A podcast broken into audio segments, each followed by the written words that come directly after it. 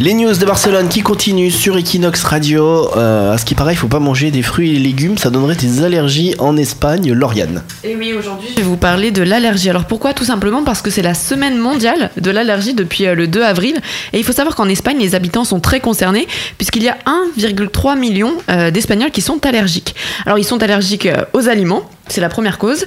Et si on sait que les enfants ont tendance à être allergiques aux œufs et au lait de vache, eh bien ce n'est pas le cas de tout le monde. En effet, l'association espagnole de personnes avec des allergies aux aliments explique que les dernières études indiquent une augmentation des allergies aux fruits. Ce serait la principale cause euh, d'allergie chez les Espagnols et ça serait susceptible de provoquer de l'urticaire, des démangeaisons et des vomissements. Alors si vous êtes malade, c'est peut-être à cause de votre allergie aux fruits, n'est-ce pas Nico? Bah oui, mais d'ailleurs je viens de arrêter de manger des fruits et légumes, je vais me nourrir qu'avec des fraises tagada. voilà, qui, qui eux ne, ne sont pas du tout mauvais mauvaise pour la santé. Parce que si on mange plus de fruits et légumes, qu'est-ce qu'on mange, Lauriane? Eh bah écoute, euh, on mange des légumes. Parce qu'en plus, il y a les petits malins comme toi qui mangent pas de viande, donc il reste pas grand chose. Mais ça va, je suis pas allergique moi. Lauriane, ça va se terminer avec on mange plus rien du tout, quoi. On, boit plus, de l'eau. Bon bah merci en tout cas pour euh, cette news alarmante. Barcelone, c'est ta ville. Equinox, c'est ta radio.